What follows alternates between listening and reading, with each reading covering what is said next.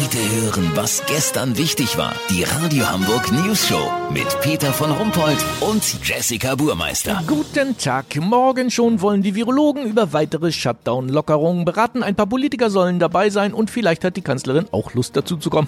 Unser politischer Beobachter Olli Hansen hat mal wieder interessante Vorabinformationen durchgesteckt bekommen. Olli, auf was dürfen wir uns denn freuen? Sachsen-Anhalt hat ja sogar schon die Kontaktbeschränkung gelockert. Mit fünf Personen darf man sich dort bereits treffen, ohne abgeführt und hingerichtet zu werden. Das stimmt, Peter, aber ich wäre dafür Hamburg jetzt nicht zu optimistisch. Es könnte jedoch passieren, dass man bei uns demnächst immerhin mit zweieinhalb familienfremden Personen gemeinsam unterwegs sein darf, statt bislang nur mit zwei. Mit zweieinhalb? Wie soll das denn gehen? Entweder mit einem geliehenen Kind bis acht Jahren, das als halbe Person gewertet wird, oder man macht einen Tag keinen Gebrauch davon und spart sich die Möglichkeit für den nächsten Tag auf. Dann hätte man die halbe Person vom Vortag plus die halbe Person vom aktuellen Tag macht zusammen eine ganze erwachsene Person. Weißt, wie ich mein? Ja, aber wie funktioniert das denn organisatorisch, Olli? Das läuft über sogenannte CGGs, Corona-Gefährtengutscheine, die du online ausdrucken kannst. Was allerdings nicht geht, ist zum Beispiel für eine kleine Grillparty die Gutscheine zu sammeln, denn die verfallen nach 48 Stunden wieder.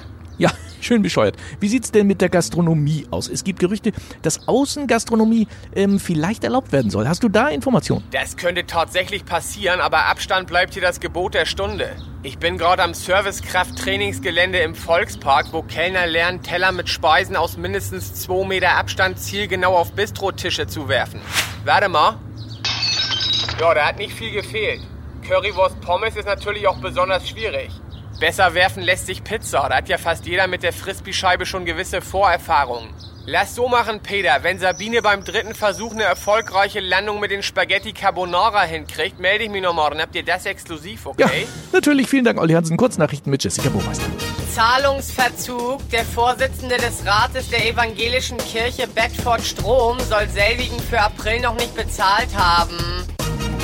Mit in den Abgrund gerissen. Durch die Krise im Flugverkehr haben auch die Tomatensafthersteller Umsatzeinbußen von bis zu 112 Prozent zu beklagen. RKI, Lothar Wieler, der Chef des Robert-Koch-Instituts, hat bereits ein neues SARS-Virus in China bestellt, das seine pessimistischen Erwartungen endlich erfüllt. Das Wetter. Das Wetter wurde Ihnen präsentiert von Cashflow 3000i, die neue Gelddruckmaschine von Zasta Electronics. Empfohlen vom Finanzminister. Jetzt bestellen. Das war's von uns. Wir hören uns morgen wieder. Bleiben Sie gesund. Krank sind wir schon.